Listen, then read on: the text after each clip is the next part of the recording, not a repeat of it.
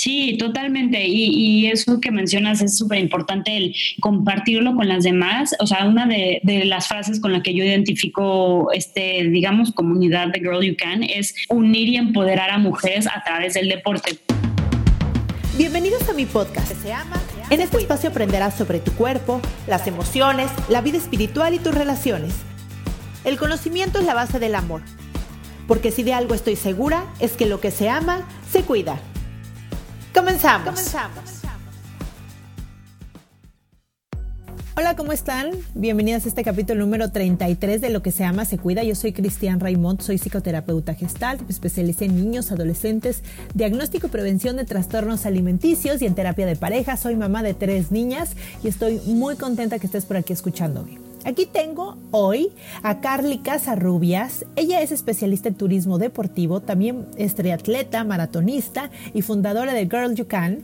Y bueno, la tengo aquí, espero que disfruten la entrevista. Hola Carly, ¿cómo estás? Muy bien, muchas gracias. Muchísimas gracias por haber aceptado la invitación. La verdad es que yo tenía muchas ganas de tenerte acá porque muchas de las cosas que haces y el trabajo me encanta. Creo que creo que el deporte es algo que tenemos que fomentar entre todas y entre nosotras. Ya nos irás platicando. Pero antes que nada quiero que me cuentes un poquito de ti y que nos cuentes pues cómo el deporte cambió tu vida.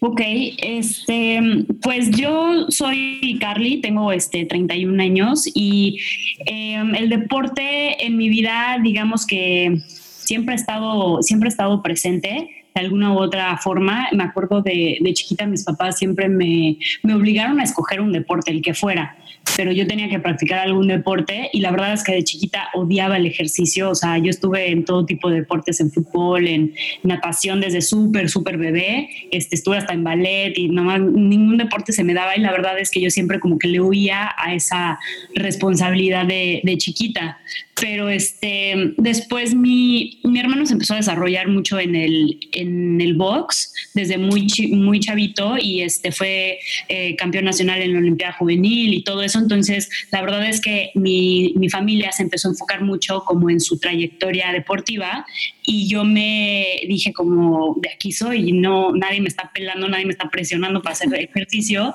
Este, pero sin embargo siempre era alguna clase extracurricular después de la escuela y todo eso.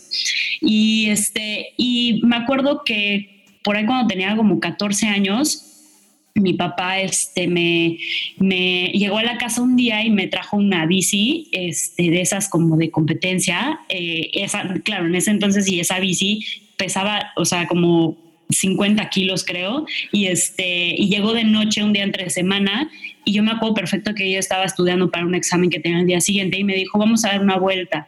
Y yo, no, ¿cómo crees? Son las 8 de la noche. Me dijo, vamos a dar una vuelta. Entonces salimos ese día a dar una vuelta en la bici y me dijo, este, te voy a meter a, triatlón. Este, tengo una persona que te puede entrenar y todo eso. Pues ya sabes este, nadar, eh, ya sabes correr y, pues bueno, vamos a, a, empezar con la bici, ¿no? Entonces, la verdad es que en ese entonces yo no tenía mucho ni voz ni voto y pues era, ok, pues lo hago, ¿no?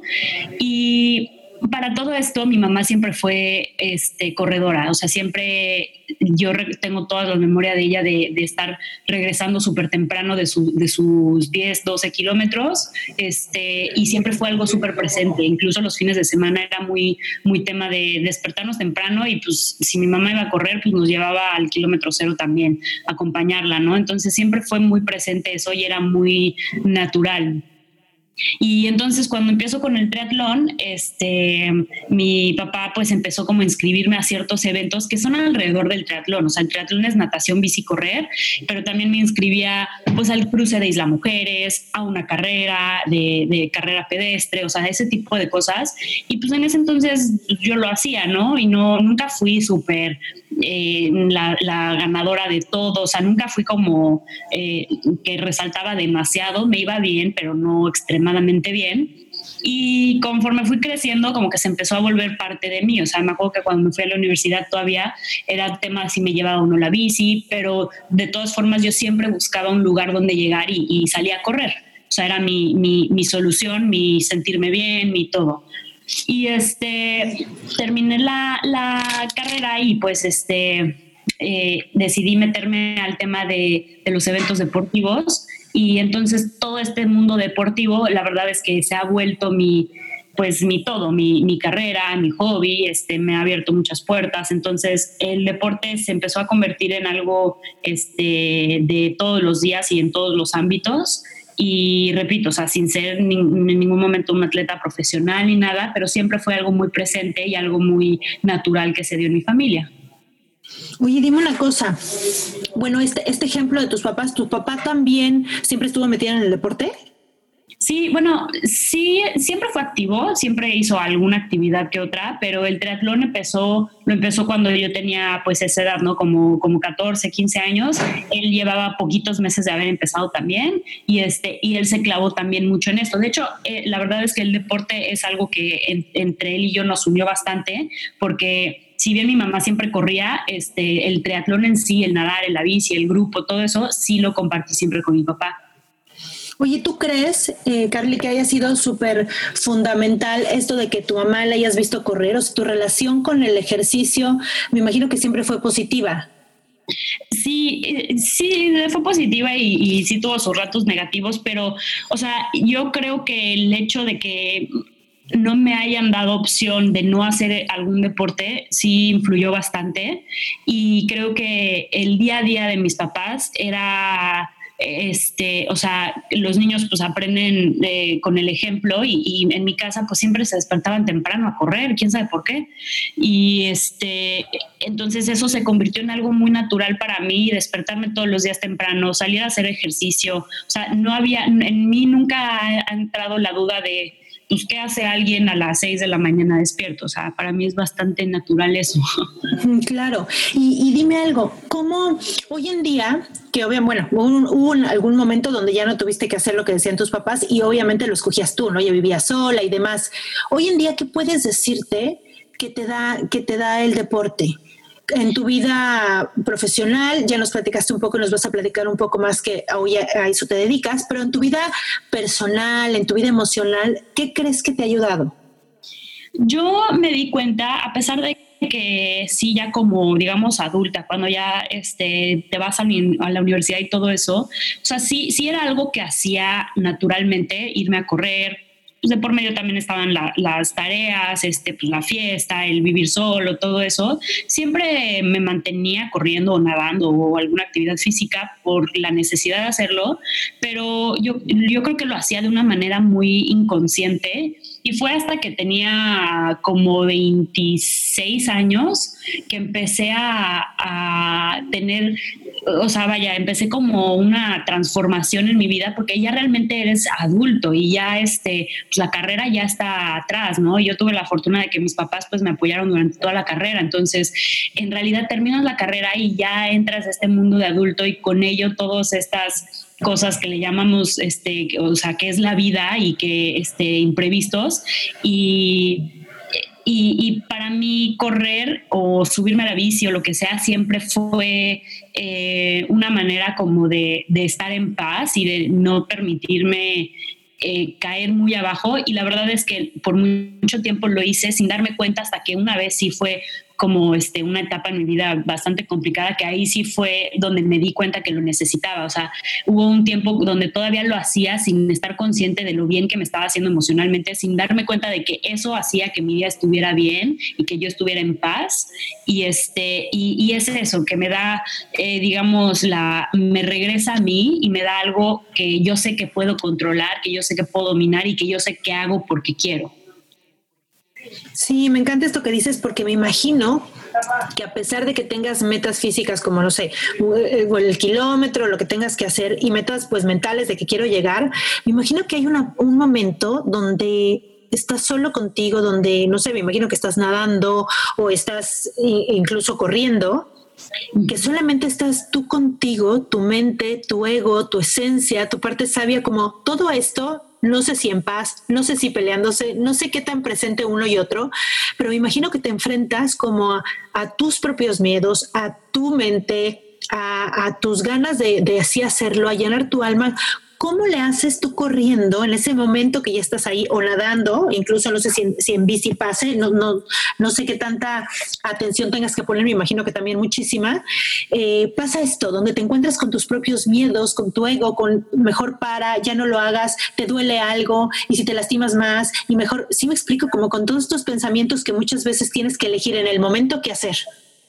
Sí, este es chistoso porque es una transición, eh, ahorita lo platico en, un par de minutos, pero es una transición bien larga porque em, empezó todo en realidad cuando yo empecé en el 2014, empecé a hacer un poquito más de distancia. En el 2014 yo hice mi primer medio Ironman y ya llevaba yo algunos medios maratones y demás, pero fue hasta que empecé a esa distancia que empecé a descubrir lo que hoy es lo, es lo que me apasiona del deporte, ¿no? Que es este, yo estaba súper nerviosa para hacer mi primer 70.3, mi primer medio Ironman, pero nerviosa al punto de, o sea, el autosabotaje, de mejor no voy, de, o sea, mal, mal, mal. Y pararme en, en la línea de salida y hacer el evento y sorprenderme de lo bien que me fue, creo que es ahí justamente cuando hago esa transición de esto es a lo que, a lo que estoy adicta, ¿no? Esto es a lo que, lo que me, me alimenta, el, el pensar que no voy a poder y de repente, híjole, te fue mejor de lo que pensaste. Eso es lo que a mí me empezó a, a, este, a hacer como con esta adicción y estas ganas de, de, seguirlo haciendo y de seguirlo haciendo. Y entonces me doy cuenta que antes de eso, pues sí, sí hay una buena satisfacción en el deporte, pero era de una manera mucho más inconsciente. Y dime algo, ¿en qué momento lo hiciste totalmente consciente? ¿Te acuerdas? Empezó ahí, totalmente consciente. Yo creo que, que fue cuando eh, decidí hacer mi primer maratón en el 2016. Este, yo ya llevaba dos años haciendo distancias, este, me estaba yendo muy bien. Eh, estaba muy envuelta en mi, en mi vida profesional, estaba muy envuelta en, en, los eventos deportivos a nivel nacional y, este, y recuerdo mucho que una amiga me dijo que estaba por correr este, la, el, el maratón de Boston. Yo dije, pues qué padre, me mandó el link, la estuve siguiendo este, de manera virtual en la competencia. Yo dije, oye, pues yo quiero correr este maratón. Pues yo ya sabía que tenías que clasificar y todo. Y yo siempre había dicho, jamás voy a correr un maratón, así jamás. O sea, ¿quién se le ocurre correr 42 kilómetros? ¿Por qué habías dicho eso? Porque se me hacía un mundo de, de, de, distancia, o sea, se me hacía imposible para mí poder este, entrenar lo suficiente para que mi cuerpo me llevara a cruzar la meta después de 42 kilómetros. Pero esa vez yo traía algunas lesiones de la espalda que me estaban dando la bici, o sea, estaba como que no pudiendo hacer el triatlón como me gusta y entonces necesitaba yo hacer otra cosa y siempre he necesitado este, una meta cercana para poderme mantener motivada. Y entonces ese día me acuerdo perfecto que estaba en la oficina y le estaba traqueando en, en, la página web del Maratón de Boston. Dije, yo quiero hacer uno. Eso era abril. Y entonces le escribo a mi entrenador y le digo, oye, yo quiero correr un maratón y quiero este, clasificar para Boston. Y le dije, pero no quiero tardarme un año en entrenar para un maratón porque se me van a ir las ganas, por todo, ¿no? Entonces me dijo, pues búscate uno, digamos, en unas ocho o diez semanas, ¿no? Entonces me metí a internet, busqué uno y encontré uno que estaba a seis semanas de mí. Dije, ¿cómo ves? Y me dijo, pues está súper arriesgado, sobre todo si quieres clasificar, pero pues vamos, vamos a, a, a darle, ¿no? Y, o sea, hasta la fecha ese ha sido mi mejor maratón y este mi mejor tiempo, mi mejor sensación. Y fue ahí exactamente en el proceso, en esas seis semanas que me enamoré totalmente de, de, correr y me enamoré totalmente de las distancias largas, de la sensación de que las piernas ya no te dan, o sea, de verdad que cuando empiezas a correr y, y específicamente en los últimos quizá dos kilómetros, un kilómetro, de verdad que la piel se te de una manera irreal y entonces lo traduces a una competencia y cruzas la meta. Bueno, yo estaba, o sea, en ese momento sí, sí dije esto y es para mí. Y dime una cosa, ¿es, es, ¿es el resultado el que te hace hacerlo? O sea, es el resultado, es tan, es tan increíble pasar una meta de, de ese tipo de competencias que te exige tanto en el cuerpo, o es el resultado, pero sí estar muy consciente del proceso, o sea, decir, ¡Ah! todo, todas las mañanas que me levanté, todo el esfuerzo que hice, cómo me enfoqué en comer bien, en dormir bien, esos días que tuve que reponerme, esos días, no sabes, bajón, que te lastimaste un poco, que te tuviste que dar unos cinco días de, reposo, que quieres ir, pero te tienes que estar poniendo pomadas y frío, o sea, estás consciente del proceso cuando llegas a una meta y sientes el cuerpo chinito, o simplemente disfrutas el momento del, digamos, de llegar y de, y de hacerlo. Yo creo que es una suma de las dos cosas. Definitivamente con, con, la experiencia y con los años lo he hecho mucho más consciente. Este, lo he eh, tan consciente que ahorita eso es la parte que a mí me gusta transmitir. Eh, pero en su momento como que, y sobre todo cuando estaba empezando, estaba yo muy competitiva y muy con ganas de, ganar siempre y, y con ganas de demostrar y todo eso. Y entonces y ya en retrospectiva sí puedo decir que la parte que lo alimenta es más bien cuando termina todo el proceso, te das cuenta de todo lo que viviste y de, y de cuánto creciste, de cuánto te transformaste y sobre todo de cuánto, o sea, de cómo te puedes sorprender a ti mismo eh, sin, sin, darte cuenta, ¿no? O sea, hasta dónde logras empujar el cuerpo y la mente y cómo lo vas transformando. Y ya con, con los entrenamientos, con las competencias, con todo, lo he hecho mucho más consciente y, este, y ahora sí, durante, eh, antes de un evento sí trato de, de, estar presente y de, y de buscar mis intenciones y de sobre todo regresar a esas intenciones, porque pues cuando la motivación se acaba, el objetivo generalmente se empieza a desmoronar. Entonces sí he tratado de de, ser mucho más consciente. Claro, me encanta esto que dices, porque bueno, esto yo lo aplico mucho cuando hago talleres de, gente que tiene eh, problemas con su relación con la comida y demás. Y es que, claro, la motivación se acaba. Mientras no te estén motivando, se acaba. Y si no tienes muy claro qué es lo que quieres y muy marcado eh, qué es realmente tu, meta o, o tu creencia o lo que necesitas, pues se acaba. Y entonces, ¿qué haces a la mitad, no? Exactamente. Y también, este, digo, ya adelantándome un poquito, eh, es por eso también que yo con las chavas les insisto mucho que lleven un, un diario, un registro de, cómo se van sintiendo, ¿no? Para poder siempre regresar a esto y ver tu progreso, porque la verdad es que al final de un trayecto de unas 8, 10, 12, 15 semanas de un entrenamiento, puedes tú eh, regresar a ello y ver el progreso y todo ese progreso te va, te va dando como cierta inercia y entonces la inercia te empieza a, demostrar paciencia y empiezas a, entender el proceso de tu cuerpo en esta transformación, el proceso de tu mente, el proceso de tu corazón, todo esto. Y, este, y por eso es como súper importante sí, sí materializarlo en algo escrito. Sí, claro. Ya ahorita que nos estuviste comentando de las chavas para los que nos están escuchando, platícanos de este programa de Girls You Can que me encanta, que desde que lo que escuché dije, wow, yo quiero ser parte de eso porque me encantó, me encantó todo el fondo, el fondo del asunto y, el, y, la punta de la o sea, todo, todo, todo me encantó. ¿Nos puedes contar del programa?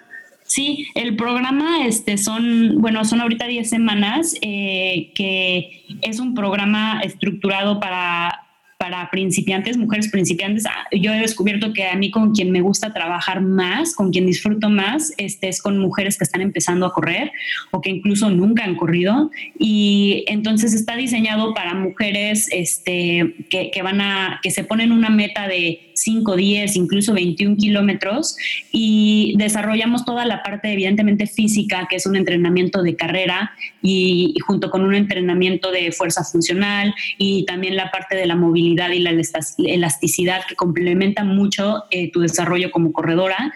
Y este también toda la parte de, emocional, que como he dicho, este, pues es la parte que a mí me gusta de, compartir el running, eh, compartir el correr, que es esta, eh, esto de, encontrarte contigo misma, de ponerle una intención, de este, descubrirte mucho más potente de lo que pensabas y, pues enamorarte de todo ese proceso, ¿no? Entonces es un programa que eh, las chavas, bueno, en el grupo nos vemos este, eh, entre tres, tres, dos, tres veces a la semana a veces quizá un poquito más dependiendo de la semana en la que estamos, porque las, las, semanas se van, este, van subiendo y luego bajan, o sea, son como ciertos picos para que puedan ellas en 10 semanas llegar a su meta. Unas van a ser 10 kilómetros y otras van a ser este, 21 eh, kilómetros. Y bueno, también dentro del programa este, está toda la parte de de, en el grupo compartir. Estructuro las semanas de una manera que, en esa semana nos enfoquemos en, en una herramienta, ¿no? En una herramienta que me va a ayudar a mantener el entrenamiento. Y qué mejor que eso, que se traduzca a todos los ámbitos de tu vida. Por ejemplo, esta semana que empezamos es este el compromiso. Entonces es el compromiso contigo misma, no hay con nadie más, más que que te vas a comprometer estas próximas semanas a hacerlo porque tú quisiste y porque tú estás aquí.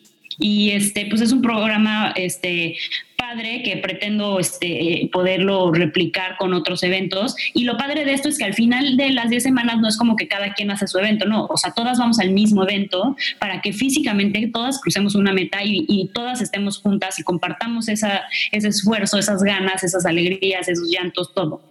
Me encanta, porque además es como hacer una pequeña tribu donde podemos ser diferentes de, de, mil cosas, ¿no? Unas tener una edad, otra edad, tener hijos, no tener hijos, haber estudiado una cosa, haber estudiado otra, trabajar, no trabajar, lo que sea, pero tenemos una meta en común y además compartirlo entre nosotros y echarnos porras y decir, bueno, tú vas así, yo vas así, sí vamos a poder. Y es que podernos sentir acompañadas en un proceso como mujeres, creo que nos hace tanta falta en esta sociedad hacer ese tipo de cosas, porque entonces podemos probar si lo hacemos en el ejercicio, si lo hacemos en una carrera y si lo hacemos, es que lo podemos hacer en todo. Y me encanta como esta energía de, de juntar lo emocional, con juntar lo, físico, con una meta, con una competencia, que al final, pues la competencia realmente pues es contigo, ¿no? Porque es poder lograr algo que pensaste que no podías, ¿no? Porque dices, ay, correr un kilómetro, bueno, pero correr 10 lo podrías ver imposible pero cuando ves a las de al lado que también lo van a hacer y que tienen miedo, pero lo van a intentar, es algo súper lindo. Me imagino que te hace sentir muy satisfecha cuando entrenas a personas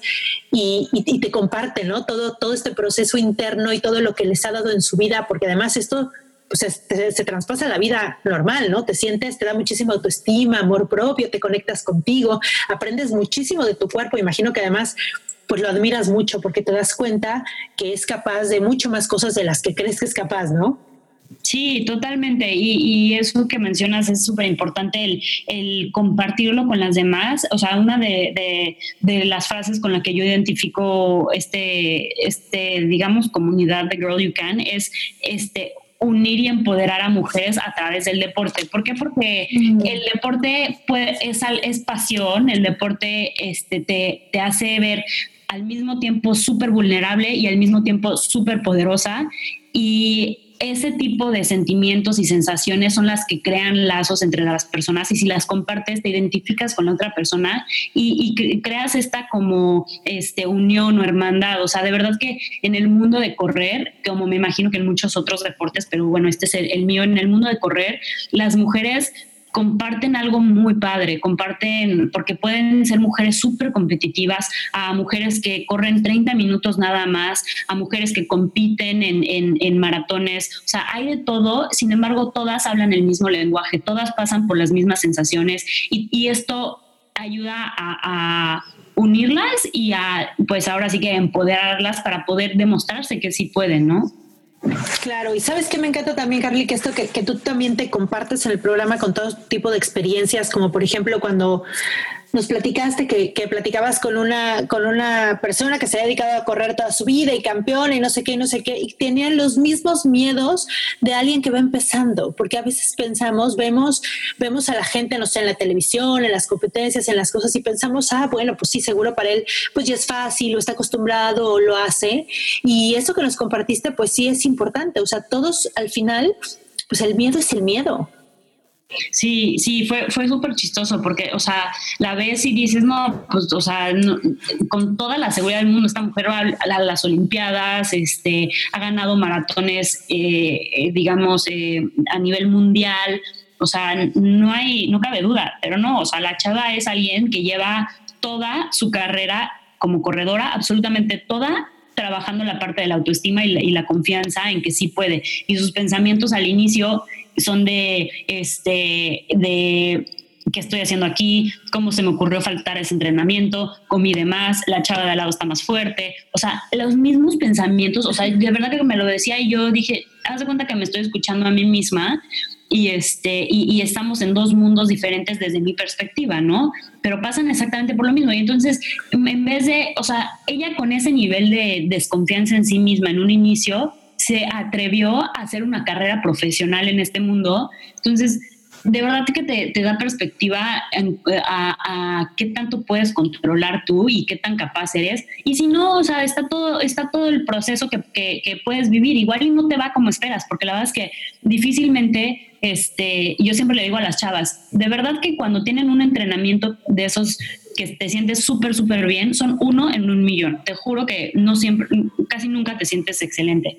Y en una carrera, pues menos, porque te vas esforzando un poco más. Sin embargo, de verdad que terminas esa carrera y dices, quiero otra vez. Yo, yo me imagino, porque no he tenido hijos, pero me imagino que es un poco como tener hijos. O sea, dices, no lo vuelvo a hacer y de repente, sí, sí quiero otra vez. exacto, exacto. No, se me hace un perfecto ejemplo, porque sí, al final, todas esas cositas que te dieron miedo, que pasaste o que incluso fueron dolorosas o difíciles, pues bueno, son parte de, porque además la vida es así, es parte de la vida. Y yo creo que la diferencia de disfrutar esto es que tanto disfrutas el proceso, ¿no? Que creo que el proceso es lo más lindo de todo porque la verdad es que no podemos controlar nada. Yo me imagino que si a la mera hora, por ejemplo, en el maratón llegara, no sé, un huracán y se cancelara, no quita todo el proceso que te hizo prepararte y llegar a decir, la voy a correr, ¿no? Hoy sí me voy a atrever con todo y el miedo que tengo a correrla.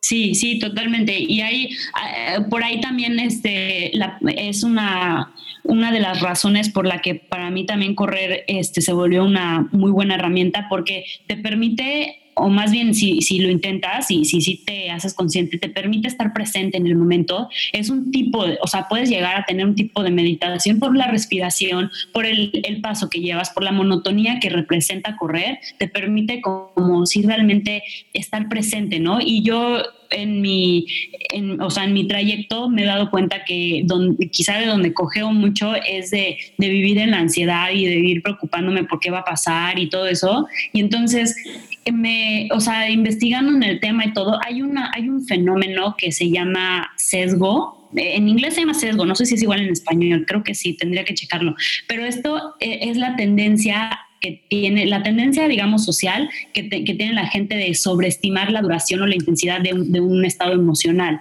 Entonces, por, o sea, tú te vas comiendo las uñas desde mucho antes porque crees que la vas a sufrir mucho o crees que no vas a poder o crees que vas no vas a, terminar la carrera o lo que sea en cualquier aspecto de tu vida.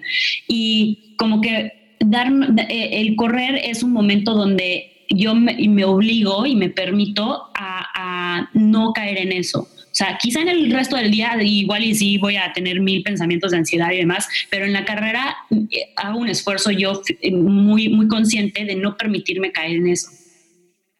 Sí, y entonces al, hacer esto es estar muy consciente de ti, es tener un, un, trabajo personal, es darte cuenta de tu mente. Me encanta esto que dices, porque por supuesto que sí, eh, se puede meditar corriendo y seguramente se hace, ¿no? Y entonces aquí hay de dos, o estás en tu mente peleándote con ella o estás conectado con tu esencia viviendo el presente en la carrera. Exacto, exacto. Y eso es importante como siempre reconocerlo y, siempre este, preguntarnos el porqué de las cosas. Creo eh, en el programa lo que les enfatizo mucho es sí, vamos a correr, vamos a cruzar una meta, vamos a correr 10 kilómetros, 21 kilómetros, pero también está muy, muy pegado el, la parte de, cuestionarte por qué. Este, esto a través de un diario, esto a través de ciertas tareas, esto a través de los talleres grupales que vamos a estar haciendo. Este, y entonces porque a veces nos enfocamos tanto en hacer las cosas que nos olvidamos de por qué las estamos haciendo y creo que la importancia de, qué, qué, hacemos o de cómo hacemos las cosas se vuelve totalmente insignificante si lo comparamos con el por qué. Entonces, si tú te acostumbras a, a preguntarte, ya sea de manera mental o escribiéndolo, este, porque cuáles son mis intenciones, es una manera más fácil de que cuando las cosas se ponen difíciles puedas regresar a ti mismo y puedas regresar a estas intenciones. Claro, es como tener también ya esa experiencia vivida cuando ya pasa, me imagino que es también ya conocerte, decir, a ver, yo también tuve miedo, pero tenía muy claro que quería y cuando hice y lo logré, lo logré me pasó esto. Es como también se me hace que es una experiencia de vida, ¿no? Yo creo que que, te deja muchísimo haber entrenado para una meta tan contable como, como una carrera, tan si llegas o no, y todo el proceso interno que lleva que se me hace súper lindo. Me encanta, Carly. Pues bueno, voy a poner las notas del episodio todos, todos, todos los medios y las redes para que te puedan contactar, para que puedan saber más de la carrera y de los eventos que tienes deportivos, porque además tienes otro tipo de eventos deportivos y mucho este enfoque de, apoyar a las mujeres que me encanta. Y compártenos, Carly, por favor, una, una cosa que has de ser varias, pero compártenos una cosa que hagas todos los días para cuidarte. Este, pues ha cambiado mucho con los años, eh, depende de la etapa en la que esté, pero yo creo que ahorita ha sido conscientemente a, hablarme bonito, o sea, hablarme, este, identificar los pensamientos malos y cambiarlos a algo positivo o algo bonito. Ay, me encanta, me encanta eso. No hay nada más lindo que empezar a identificar esos pensamientos y, volverlos positivos, ¿no? Es, como con, quién quieres vivir, con tu mejor amiga o con tu peor enemiga dentro. Me encanta, me encanta. Pues muchísimas gracias, Carly, por haber estado aquí con nosotros. Eh, ha sido un gusto. Ya hablaré en otro podcast de todo el proceso que estoy viviendo porque yo nunca lo he hecho y estoy estoy súper comprometida de que ahora lo hago, lo hago y ahora por decirlo aquí más. Pero claro, con muchísimo miedo porque digo, yo no voy a poder correr esos 10 kilómetros, pero sí voy a poder, todos vamos a poder. Entonces estoy así como asustada, pero muy emocionada y bueno, me encanta. Muchísimas gracias por haber estado aquí con nosotros y compartirnos tanto. No, muchas gracias a ti. Bueno, y eso fue todo por hoy. Espero que hayas disfrutado muchísimo de la entrevista y te ruego por favor que me dejes o una calificación o un comentario en la plataforma que me estés escuchando. Eso me sirve muchísimo porque así puedo llegar a más mentes y a más corazones y tocar más almas. Por favor también sígueme en mis redes, que es lo que se llama secuida.com en la página o en lo que se llama se cuida en Facebook o lo que se llama se cuida en Instagram. Te mando un beso y gracias por escucharme. Bye bye. Esta ha sido una producción de puntoprimario.com.